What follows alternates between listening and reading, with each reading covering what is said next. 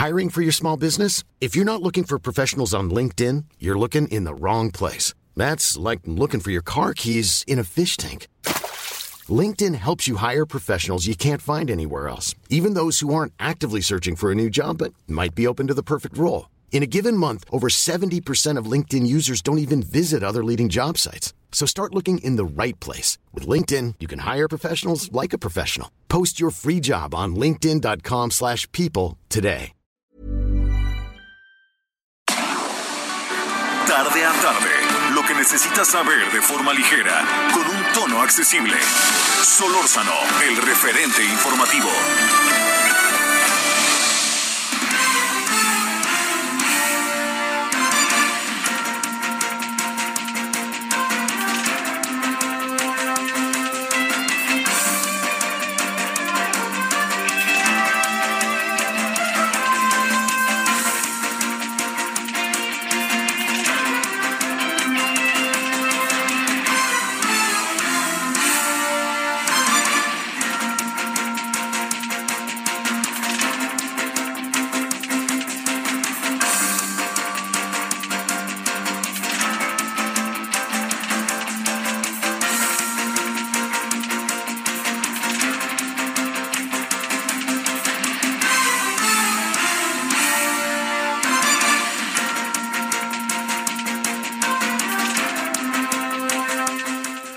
De la tarde con un minuto. Hoy es viernes 22 de enero. Este es el referente informativo con Javier Solórzano. Les saluda Román García. Javier Solórzano se tomó un par de días, como se lo comentamos el día de ayer. Salió positivo en su prueba COVID. Está tomando su sana distancia, guardándose en casa, como lo debemos de hacer todos aquellos que salimos con la prueba positiva, llevando su tratamiento médico y esperemos ya tenerlo de vuelta en esta cabina de transmisión el próximo día lunes. Javier, te mandamos un fuerte abrazo, licenciado, pásetela lo mejor posible. Y saludamos también a todos los que nos escuchan en la cadena nacional del Heraldo Radio en ciudades y estados como Ciudad del Carmen, Coatzacoalcos, Colima, Culiacán, Guadalajara, La Laguna, Monterrey, Morelia, Oaxaca, San Luis Potosí, Tampico, Tapachula, Tehuantepec, Tepic, Tijuana, Tuxtla Gutiérrez, Villahermosa, quienes nos escuchan en territorio americano, en Brosville y McAllen. Por cierto, le mandamos un fuerte abrazo al capitán El Mambo, que también salió positivo en COVID. Cuídate mucho, guárdate, atiéndete, medícate. Y a todos los que están pasando estos momentos de pandemia, contagiados por el COVID, les hacemos llegar un fuerte abrazo.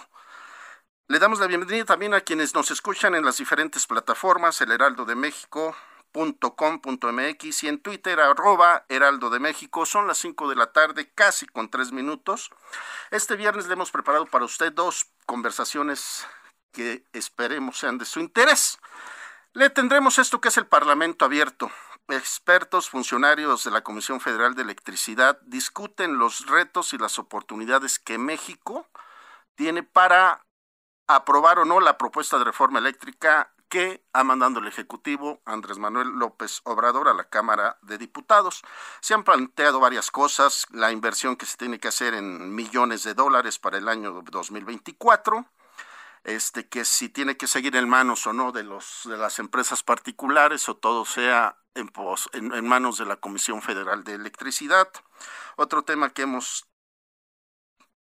decidido abordar esta tarde es el de las incapacidades. Mire, en lo que van de las primeras tres semanas del año, el Instituto Mexicano del Seguro Social ha otorgado más de 600 mil incapacidades a trabajadores por contagio COVID.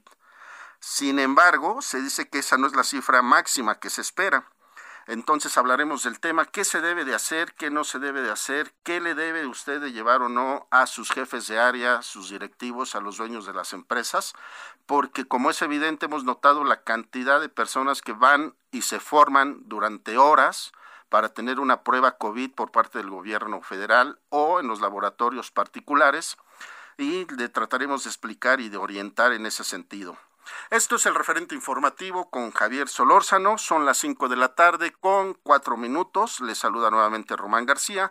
Los invito a que escuchen este resumen informativo. La información de último momento en el referente informativo. Un juez del Tribunal Superior de Justicia de la Ciudad de México otorgó medidas cautelares a la empresa naviera Oceanografía a fin de frenar la venta de Citibanamex, compañía propiedad de Citigroup, anunciada en días pasados. Esto según dio a conocer Jorge Betancourt, apoderado legal de la empresa. La Fiscalía General de Justicia de la Ciudad de México informó que tras un rastreo en anfiteatros de la ciudad, hospitales y el INCIFO, no se cuenta con una denuncia o reporte sobre la desaparición o sustracción de un menor de edad con las características del bebé hallado muerto en los contenedores de basura del Centro de Reinserción Social de San Miguel, Puebla. El secretario técnico de la Junta de Coordinación Política del Senado, José Manuel del Río, quien se encuentra preso en una cárcel de Veracruz, obtuvo una suspensión provisional en el amparo solicitado por su defensa, por lo que el coordinador de Morena en el Senado, Ricardo Monreal, confió en que pronto saldrá de prisión. A partir del lunes 24 de enero, el Estado de México pasará amarillo en el semáforo de riesgo epidemiológico, ante el incremento de contagios de COVID-19 que se ha registrado desde inicios de año. La jefa de gobierno de la Ciudad de México, Claudia Sheinbaum, pidió esperar a que la Secretaría de Salud Federal anuncie el cambio en el semáforo epidemiológico en todo el país para conocer el estado de guarda de la capital ante la pandemia de COVID-19. Luego de que el Estado de México anunciara su regreso al semáforo amarillo por coronavirus, la mandataria capitalina advirtió que probablemente estemos igual, aunque insistió en aguardar la información que dará la Federación por la tarde. Las personas de 40 a 49 años recibirán la vacuna contra COVID-19 de refuerzo a partir del lunes 31 de enero, informó el director general de la Agencia Digital de Innovación Pública, Eduardo Clark García. Entre el 20 y el 40% de las personas hospitalizadas con coronavirus en los hospitales de la Ciudad de México no fueron ingresados por COVID-19, sino que dieron positivo a la enfermedad tras haber ingresado. Solórzano, el referente informativo.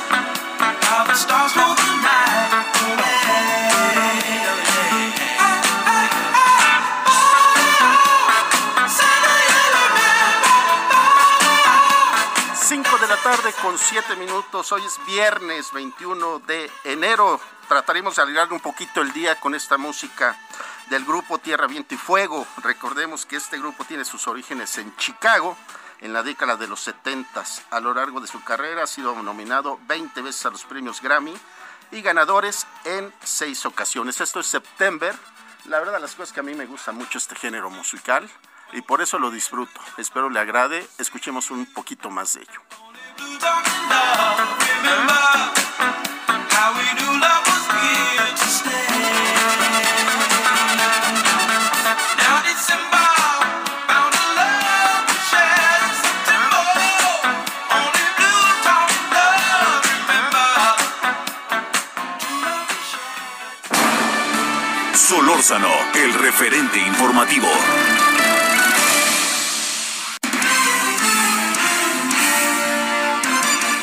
5 de la tarde con 8 minutos. Empecemos la información con información que tiene que ver con el COVID en la capital de este país. ¿Cómo estás, Carlos Navarro? Buenas tardes.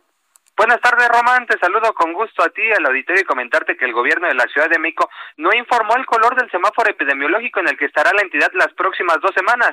Hoy, en conferencia de prensa, la jefa de gobierno Claudia Sheinbaum explicó que será la Secretaría de Salud Federal la encargada de definir el estatus y además adelantó que no se va a cerrar ninguna actividad económica pese al color que le toca a la Ciudad de México. Ya son las cinco con ocho minutos y es hora que todavía la Secretaría de Salud Federal no ha informado el estatus que está en el que estará la Ciudad de México las próximas dos semanas. Comentarte, Roman, que la Ciudad de México ya está alcanzando un promedio diario de ocho mil contagios por COVID-19, es la cifra más alta en estos casos dos años de la emergencia sanitaria.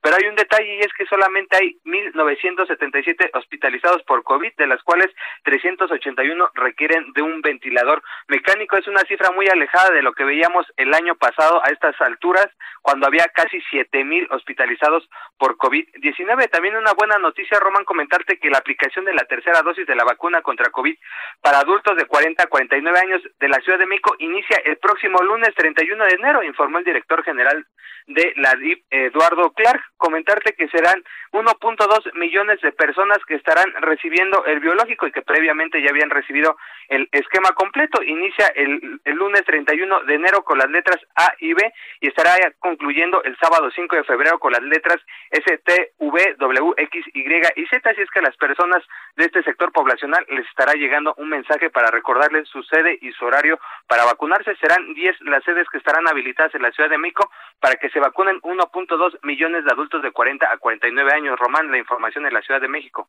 Y es que Carlos Navarro, la verdad es que la cifra es impresionante. Tan solo en la Ciudad de México, 8 mil contagios por día es un dato que alarma, es la cantidad más alta que se ha visto aquí en la Ciudad de México en los casi dos años. Por ejemplo, ayer en, en el país fueron alrededor de 50 mil contagios y la Ciudad de México son 8 mil, o sea, es un porcentaje muy alto que está abarcando la Ciudad de México. Una de las eh, justificaciones que han dado las autoridades capitalinas es que es la entidad donde mayor número de pruebas COVID se están aplicando en comparación con otros estados del país, pero el dato ahí está, Román, son 8 mil contagios diarios que están registrando en la capital del país.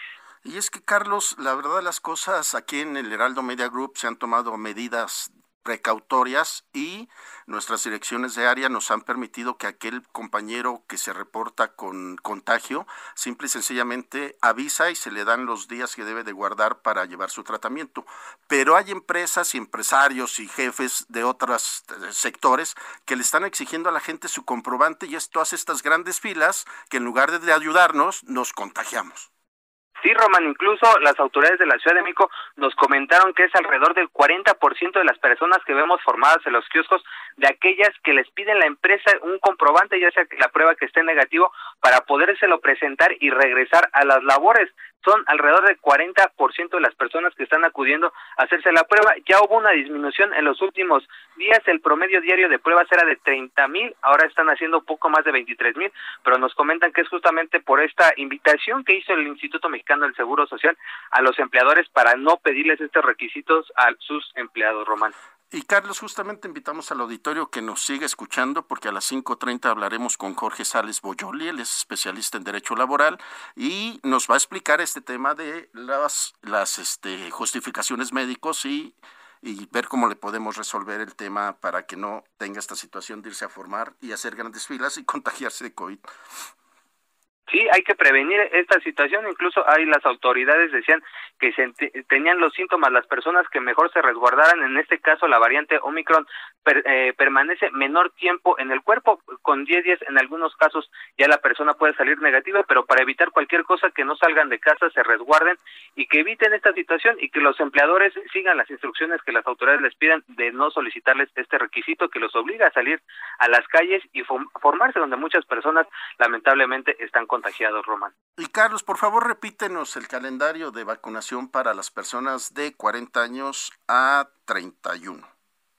Sí, Román, con gusto se los comento. En la Ciudad de México, la vacunación para personas de 40 a 49 años inicia el 31 de enero, es el lunes 31 de enero, con las letras A y B en el apellido paterno. Aquellos que tengan la C, D, E y F será el martes primero de febrero, G, H, I, J, miércoles 2 de febrero, K, L, M, N y N, jueves 3 de febrero, O, P, Q y R, viernes 4 de febrero, y S, T, U, V, W, X, Y y Z, el sábado 5 de febrero, se estiman vacunar 1.2 millones de personas de este sector poblacional normal.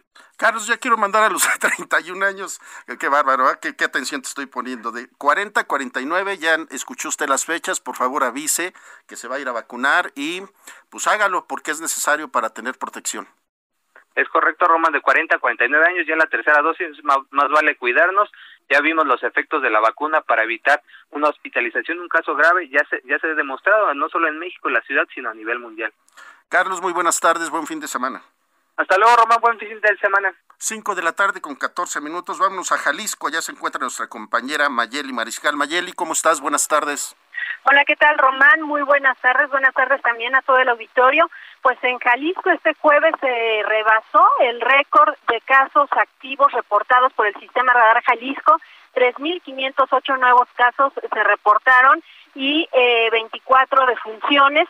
Adicionalmente, pues eh, compartirles que hay eh, ya rebasado también el número de pruebas aplicadas, más de 10 mil se aplicaron este jueves y se estará aumentando el número de pruebas, esto en el sector público. Y es que, eh, pues también a través del sistema radar se están aplicando pruebas tanto PCR como de antígenos a la población y también a través de la Universidad de Guadalajara, del Centro Universitario de Ciencias de la Salud, hay eh, pues un módulo en donde están eh, previa cita aplicando estas pruebas y eh, pues bueno, dice la autoridad que todavía no se ven rebasados en la ocupación hospitalaria, ya estamos a más del 38% de ocupación hospitalaria, sin embargo, pues dicen que todavía hay margen de maniobra. Por lo pronto, eh, pues también mm, platicamos con la presidenta del Consejo Nacional de Mujeres Empresarias, Sofía Pérez Gasque, quien dice que, bueno, ya los, eh, las empresas, más del 70% de su planilla laboral se está viendo afectada debido a este virus. Y bueno, con eh, los permisos que se están tramitando a través de la plataforma digital del Instituto Mexicano del Seguro Social, pues también esto ha ido en aumento. Y aunque desde principios de año muchas de las empresas, al menos de las que se encuentran en esta Cámara, eh, pues decidieron eh, hacer esquemas híbridos de trabajo, es decir, con horarios híbridos, algunos en home office, algunos nada más acudiendo lo que sea necesario tres días a la semana y sin embargo también ella lo que pide es que si alguna persona, pues bueno, está contagiada de COVID, que repose, sí, pero que de ser posible, pues también, si puede trabajar desde casa, no afecte la operación de las empresas, es lo que están solicitando. Y eh, pues bueno, por lo pronto también dice que el, el, nivel de atención, el primer nivel de atención del Instituto Mexicano del Seguro Social, pues está eh, dejando de lado también la atención a muchos de los trabajadores, con lo cual algunas empresas están optando por eh, apoyar con servicios médicos privados, pero pues también esto representa un importante gasto para las empresas.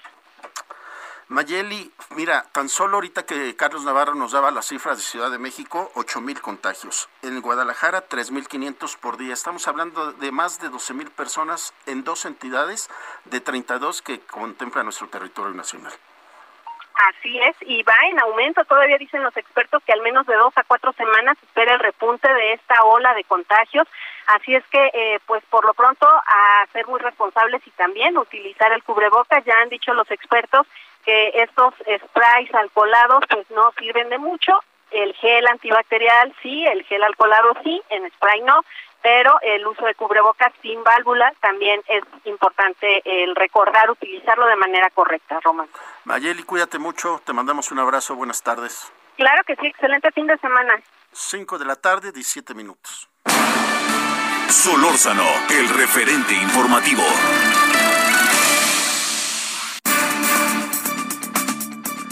5 de la tarde con 17 minutos. Le hemos platicado aquí, le hemos contado que está esta, este proceso democrático en la Cámara de Diputados que han llamado el Parlamento Abierto para discutir la reforma eléctrica que ha planteado el Ejecutivo, el presidente Andrés Manuel López Obrador. Y nos permitimos pedirle a Montserrat Ramiro, economista y excomisionada de la Comisión Reguladora de Energía, que nos tomara la llamada. ¿Cómo estás, Montserrat? Muy buenas tardes. Hola, buenas tardes. Gracias por el espacio.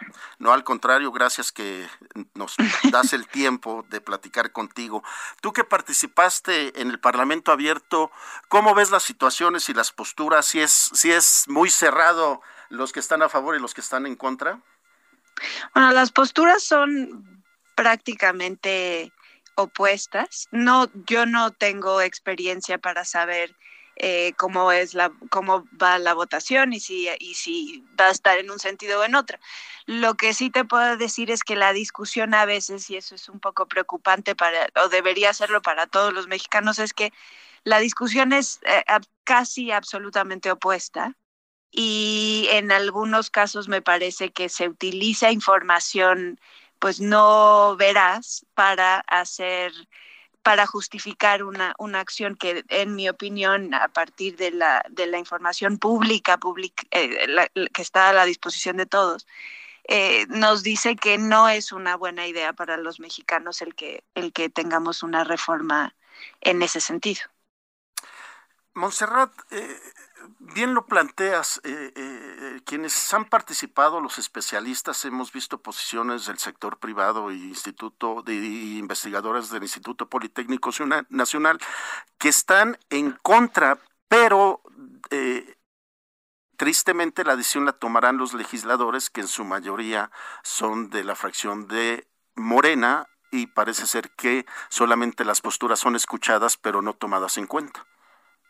Sí, bueno, a ver, eso, esa es una discusión que yo creo que es eminentemente política y lo que significa que hagas un parlamento abierto y que al final no tomes en cuenta las posturas tiene, tiene un peso social, pues me parece que muy complicado.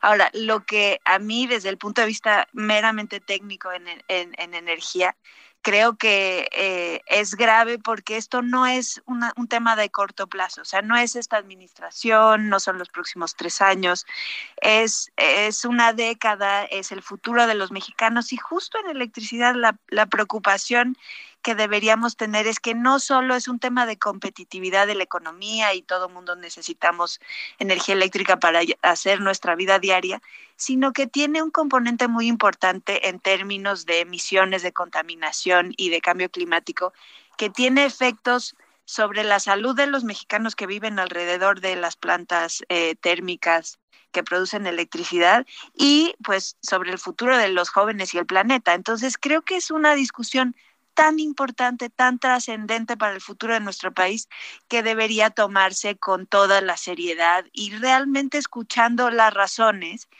Eh, yo entiendo que la política es, es de corto plazo, pero, pero no, no me puedo resignar a, no dar mi opinión desde un punto de vista muy puntual, pero, pero también como que los mexicanos estemos enterados de las implicaciones que esto tiene para nuestra vida en el futuro. Claro, Monserrat Ramiro, comunista y excomisionada de la Comisión Reguladora de Energía. ¿Y tu postura cuál es? ¿Tú, tú qué le cambiarías a la iniciativa del presidente? Yo la verdad es que no rescataría nada de la iniciativa del presidente. Lo que creo es que hay muchas cosas regulatorias que no requieren un cambio legal, muchísimo menos constitucional, que, podría, que deben hacerse, porque toda la regulación y todos los sistemas eh, eléctricos en particular requieren ajustes en la, medida en la que van cambiando la, tecnología, eh, crece la economía, etcétera. Hay un montón de cosas que se pueden hacer que en algunos casos atienden las preocupaciones que pudiera genuinamente tener la CFE, pero la iniciativa desgraciadamente no las aborda y me parece que la iniciativa el, el, principal afectado por la iniciativa en el mediano y en el largo plazo va a ser la Comisión Federal misma. Claro, porque lo que hemos logrado nosotros ver y, tratar de documentarnos es que Comisión Federal de Electricidad acabaría rebasada si eh, termina con los contratos que tiene con las iniciativas privadas. Sí, no, sin duda. Es un tema eh, evidentemente que será legal y puede ser legal a nivel internacional, pero sobre todo tener la obligación de suministro a toda una economía a, partir del presupuesto público es, es, un, es un reto inconmensurable que yo creo que pone en peligro a la Comisión Federal y a todas las otras actividades que tiene que llevar a cabo el, el, gobierno en turno con presupuesto público que no tienen otras fuentes de financiamiento. Es decir, si los privados quieren arriesgar su capital, ¿para qué vas a distraer recursos públicos para que para sustituir a los privados? que yo no entiendo muy bien cuál es el, el objetivo. O sea, el punto aquí es este tema de la soberanía energética yo, yo no lo comparto. Yo creo que lo que hay que tener es seguridad energética. A los consumidores nos interesa que haya luz, que no se vaya, que venga en el voltaje correcto, que sea limpia y que sea lo más barata posible.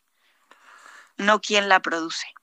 Montserrat Ramiro, economista y excomisionada de la Comisión Reguladora de Energía, lo acabas de decir tajantemente, cambiarías todo y se debería de permitir que las empresas privadas sigan operando porque Comisión Federal de Electricidad no tiene la capacidad de hacerlo y al final lo que buscamos es que las tarifas que paga uno como ciudadano sean lo más este, bajas posibles. Sí, sí, exactamente. Más que eliminar todo es ni siquiera presentar la iniciativa y hay que mejorar muchas cosas, pero no así. Muchísimas gracias, Monserrat Damiro, por haber tomado la llamada y estar con nosotros en esto que es el referente informativo. Gracias a ti, hasta luego. Hasta luego, muchas gracias. Cinco de la tarde con casi 25 minutos, es momento de hacer una pausa. Vamos a escuchar un poquito más de tierra, viento y fuego.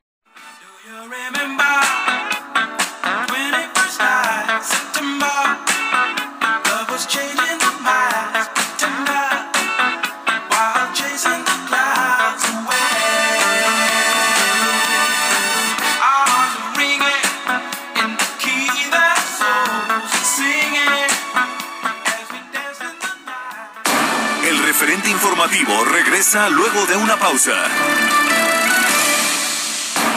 Estamos de regreso con el referente informativo. Hiring for your small business? If you're not looking for professionals on LinkedIn, you're looking in the wrong place. That's like looking for your car keys in a fish tank. LinkedIn helps you hire professionals you can't find anywhere else, even those who aren't actively searching for a new job but might be open to the perfect role. In a given month, over 70% of LinkedIn users don't even visit other leading job sites. So start looking in the right place. With LinkedIn, you can hire professionals like a professional. Post your free job on linkedin.com slash people today. En el referente informativo le presentamos información relevante. Claudia Sheinbaum expone proyectos en materia de energía de la Ciudad de México ante la titular de la Secretaría de Energía de Estados Unidos. Juez federal concede a José Manuel del Río suspensión provisional en amparo. Puebla reporta 60% de casos positivos por COVID-19. Nuevo León supera los 7.200 contagios diarios por COVID-19. Estado de México regresa a semáforo amarillo de COVID-19 a partir del 24 de enero. Colima vuelve a romper récord de casos diarios de COVID-19 con 701 contagios. Del 2 al 19 de enero, cuarta ola dispara 156% de los contagios de COVID-19. Contagios por COVID-19 han afectado más del 70% de la plantilla laboral, advierten empresas. Interesa a Estados Unidos alianza con México para impulsar energías limpias. Solórzano, el referente informativo.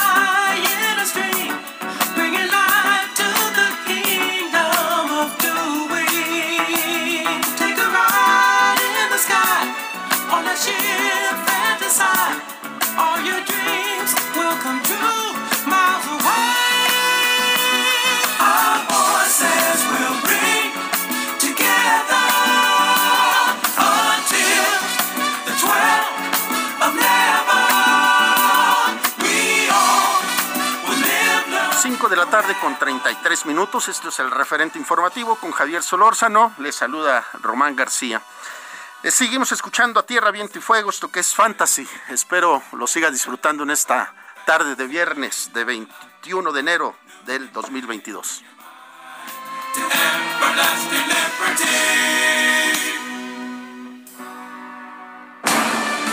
Solórzano, el referente informativo.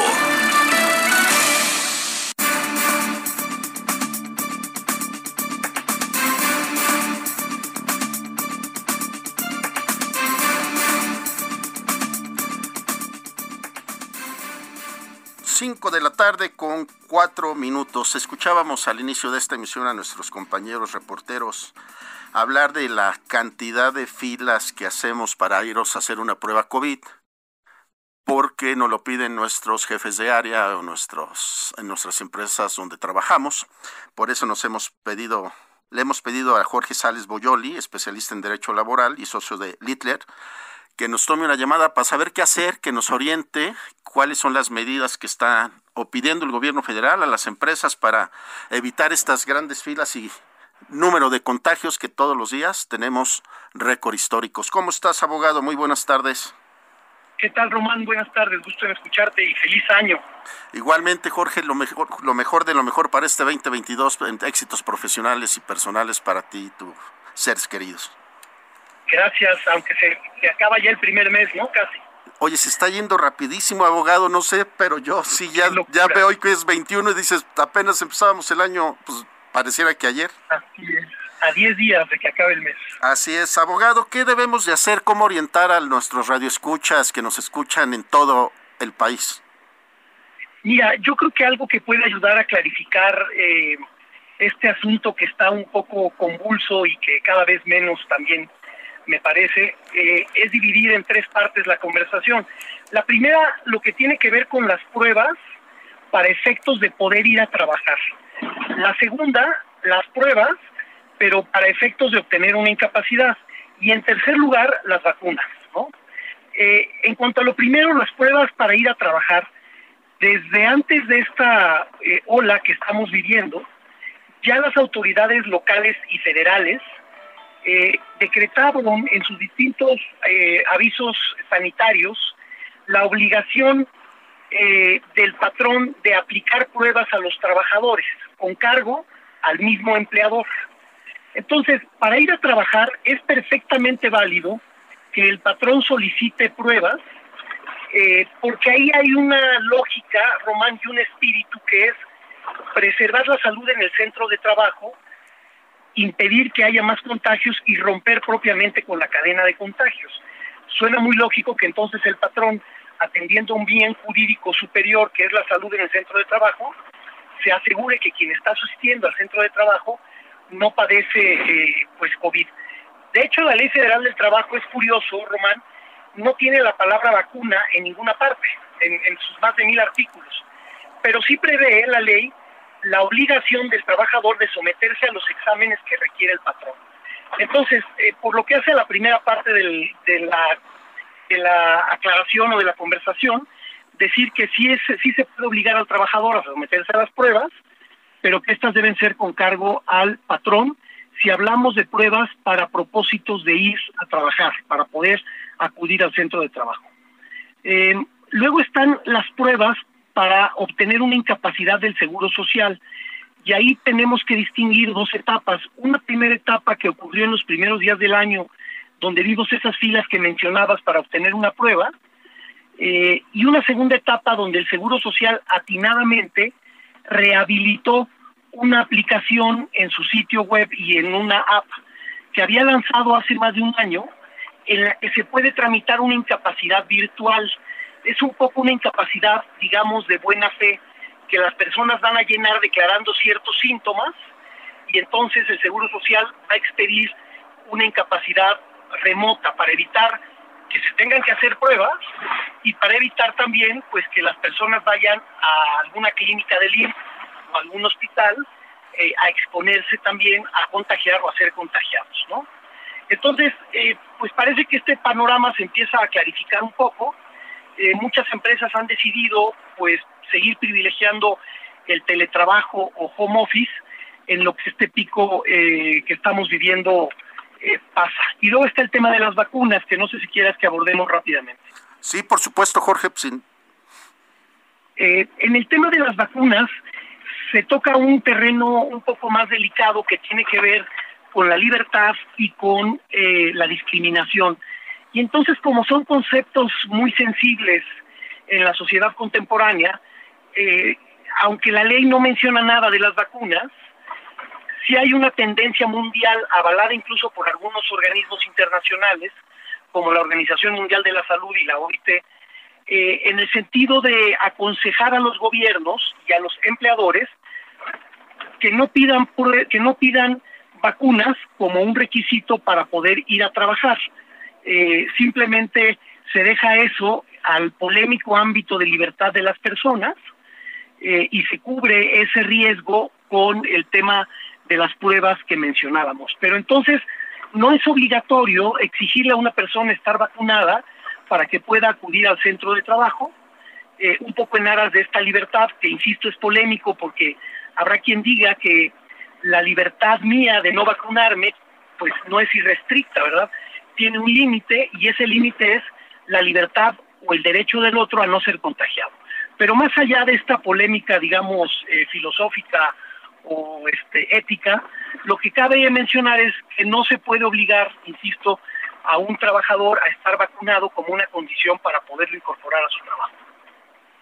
Mira, Jorge, qué importante es lo que nos planteas en los tres, en los tres puntos, las pruebas, la incapacidad y la vacunación. Eh, me regreso a lo de las pruebas.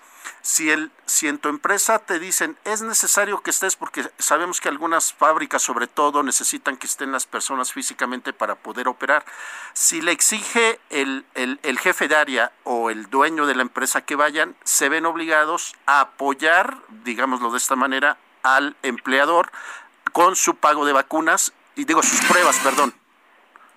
Correcto, es correcto. Eh, tiene que ser con cargo al patrón. ¿Qué ha pasado en la realidad y en la práctica, Román? Eh, y esto hay que reconocerlo, más allá de las eh, disposiciones legales o gubernamentales, ha habido una gran, digamos, colaboración entre los factores de la producción, patrones y trabajadores, para de una manera conciliada sacar adelante este tema y apoyar como tú mencionas. Pero sí, es como lo señalas. Y lo segundo, el tema de las incapacidades. Fíjate que sí, yo, yo recuerdo, la verdad, las cosas que en los meses, pues, a cerrar el año, noviembre, diciembre, este, muchas personas pedían en sus trabajos que tenían posibles eh, indicios de estar contagiados de COVID y de repente los veías en las redes sociales en fiestas y esto hizo una desconfianza ante el patrón y el jefe. Pero ahora que está esto de Omicron y que es de muy rápido contagio, eh, las autoridades están pidiendo que sean comprensivos, ¿no? Que crean en el, trabajador cuando les avisa que tiene síntomas y que les den sus cinco a siete días sin ninguna penalización. Sí, es interesante porque eh, lo que ocurre, y, esto está previsto en la ley, cuando una persona tiene una enfermedad contagiosa, la que sea, eh, el Seguro Social expide estas incapacidades, se subroga en las obligaciones del patrón y el Seguro Social es quien expide la incapacidad. No se trata de que el patrón pues dé un permiso de buena voluntad, se trata de que el trabajador tramite su incapacidad en el IMSS, se está otorgando como una incapacidad por enfermedad general. Esto tiene implicaciones importantes porque los primeros días de la incapacidad no los paga el Seguro Social y dos, cuando los empieza a pagar después del, eh, del tercer día, lo paga con un subsidio donde el trabajador solo recibe el 60% de su salario base de cotización. Entonces, ese tema no es con el patrón con quien lo tiene que arreglar el trabajador, lo tiene que arreglar con, el, con la seguridad social a efecto de tener esa incapacidad y el patrón, digamos que tendrá que suspender la relación de trabajo por esos días y permitirle al trabajador ausentarse de manera justificada, pero el patrón no estará obligado a pagar el salario porque el IMSS se subroga parcialmente en esta obligación. Y Jorge, ¿qué, qué tan cierto es que eh, la enfermedad del COVID ante el Seguro Social está que se debe de cubrir su incapacidad al 100%? Bueno, eh, volvemos un poco a este tema eh, y esto ha tenido etapas distintas. Creo que esta variante ha tenido algunas excepciones a lo que veníamos viendo como regla general con el Seguro Social. La Ley Federal del Trabajo y la Ley del Seguro Social define como enfermedad de trabajo aquella que se adquiere con motivo o durante el trabajo. Eh, el Seguro Social ha sido muy enfático en decir, yo voy a presumir que si el trabajador adquiere eh, la enfermedad eh, contagiosa del COVID, voy a presumir que se trata de una enfermedad de trabajo. Y el patrón tendrá que demostrar que no es así porque ha cumplido el patrón con todos los protocolos, los registros de temperatura, los registros de oxigenación y todo lo que ordenan las disposiciones legales en la materia. Y entonces podrá excepcionarse el patrón a decir, oye, no lo adquirió aquí en mi centro de trabajo, yo no controlo el transporte público, yo no controlo lo que hace el trabajador el fin de semana y demás, ¿no? Eh, entonces, esta sería la premisa. ¿Qué pasó con esta variable? Pues que por los tiempos en que se han manifestado los contagios, es más o menos evidente que las personas adquirieron la enfermedad durante las fiestas navideñas y entonces no es una enfermedad de trabajo, es una enfermedad general. Y ahí entonces el tratamiento que se ha decidido dar en un efecto, me parece a mí plausible por parte del IMSS y muy práctico es, vamos a partir de que son enfermedades no profesionales y que son enfermedades que se adquirieron durante estas fiestas y vamos a otorgar esta incapacidad eh, mediante la aplicación del IMSS, que es un poco de buena fe y que de saque otorga seis o siete días simplemente sobre la base del cuestionario que se contesta. Entonces aquí el tema justamente es la buena relación laboral entre el empleador y el empleado para que no sea tu palabra contra la mía, pero bien lo dices, ya se esperaba estos, estos picos y estos récords de contagios porque venían las fiestas decembrinas y algunos eventos este, masivos que organizaron algunos estados de la República para festejar el cierre de año.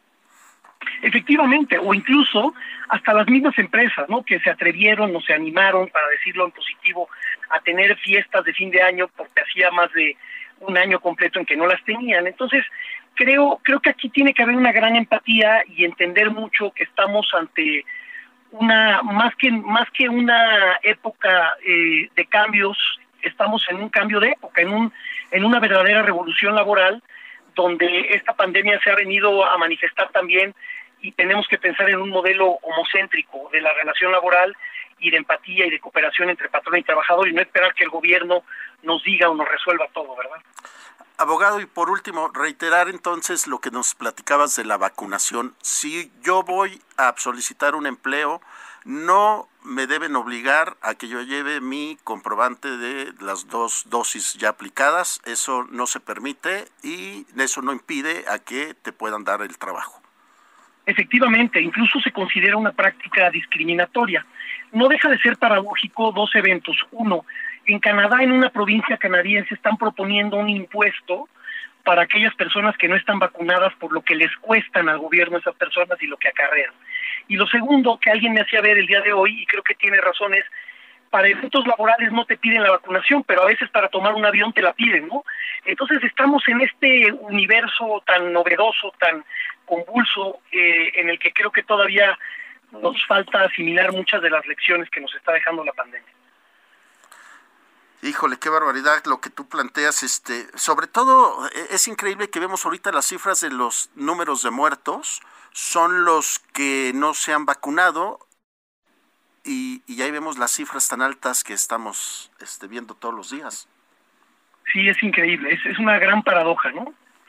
Habiendo vacunas, personas que han decidido libremente abstenerse y que coinciden con este número que mencionas de los fallecidos, ¿no? Jorge Sales Boyoli, especialista en Derecho Laboral y socio de Hitler, te agradecemos mucho que hayas estado con nosotros esta tarde. Muchas gracias, buen fin de semana. Igualmente, Jorge, gracias. Solórzano, el referente informativo.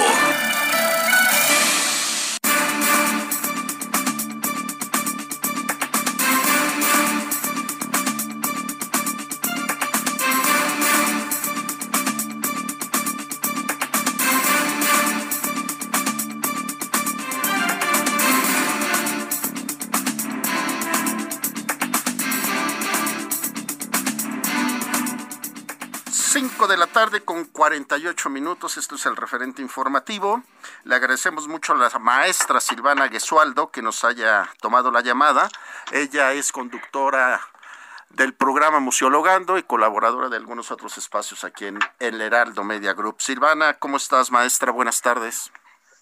Querido Román, qué gusto saludarte, estar por aquí nuevamente. No, pues y, y bueno, pues eh, he escuchado con mucha atención todo el programa y, lo del COVID y por supuesto la excelente selección musical del día de hoy, aunque yo pensé que te ibas a ir por una cuestión más guapachosa. No, no, no. Pero bueno. A mí me gustan esos, ese género musical de los setentas. Perfecto. Pues Román, este, el día de hoy, si, si me lo permites, me gustaría muchísimo compartirles eh, a pesar de que iniciamos la semana con esta noticia de, del cierre de muchos de los museos en la Ciudad de México, precisamente eh, con precaución y para cuidarnos a, todos de este, pues de incrementar los contagios en, espacios cerrados, pues, pues a mí me dio mucha tristeza, no sé tú, pero tú sabes que yo amo los museos. Eh, saber que cerraban el Museo Nacional de Antropología y que la gente se iba a privar de ver esa maravillosa exposición temporal que es la grandeza de México. Totalmente de acuerdo contigo, la situación COVID nos ha obligado nuevamente a tomar estas medidas precautorias, pero ¿cómo poderlo hacer visitándolo virtualmente? ¿Hay alguna manera de hacerlo, maestra Silvana?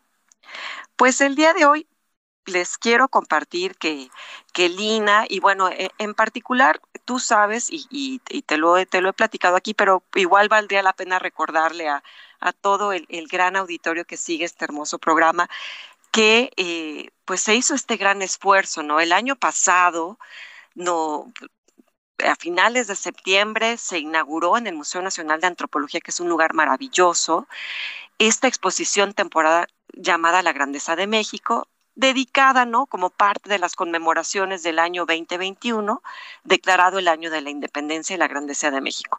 Entonces, la, la Secretaría de Cultura hizo todo este gran esfuerzo bajo el cuidado, ahora sí que un bordado a mano por parte de la Dirección de Exposiciones eh, Temporales del, Instituto Nacional de Antropología, encabezado por la maestra Alejandra Barajas.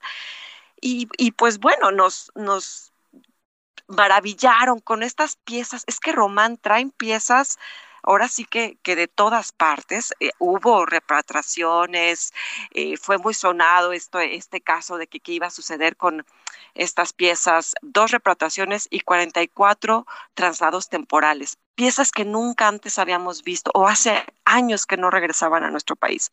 Pero no solamente eso es lo que enriquece esta exposición, sino también piezas de Sonora, que tú sabes que ese es mi estado, que amo tanto, de Puebla trajeron piezas extraordinarias de excavaciones realmente recientes. Entonces, qué privilegio poderlo visitar bajo un mismo techo. Ahora nos encontramos con este impedimento de físicamente poder ir, ¿no?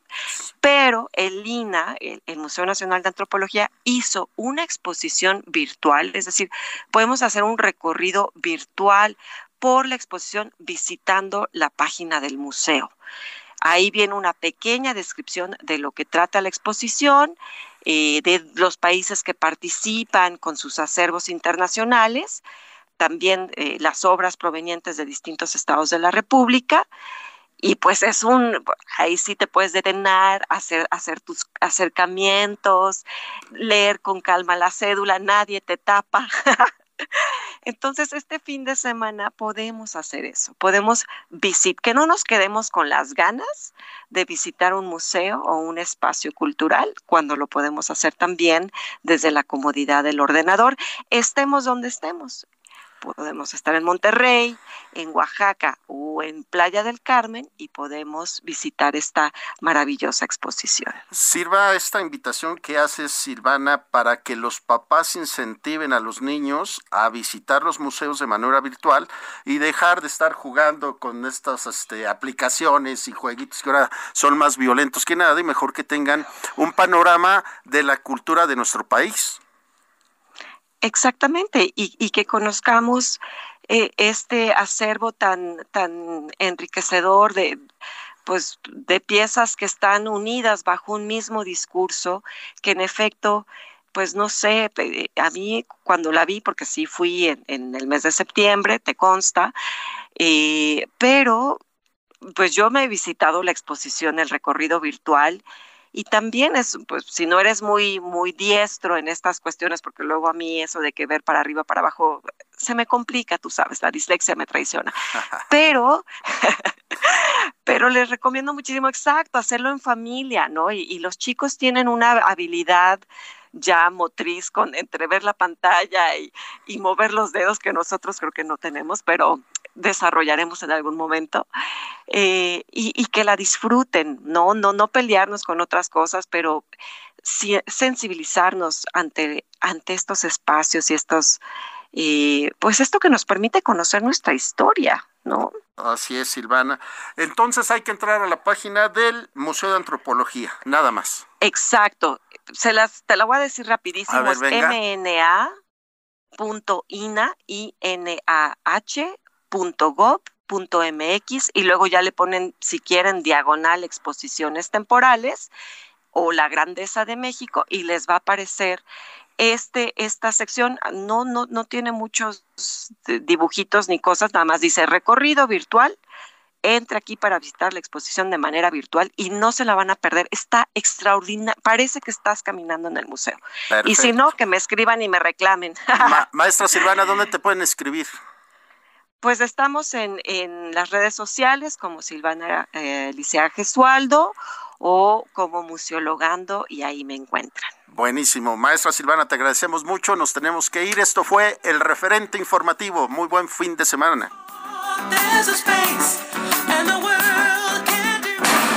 Hasta aquí, Solórzano, el referente informativo.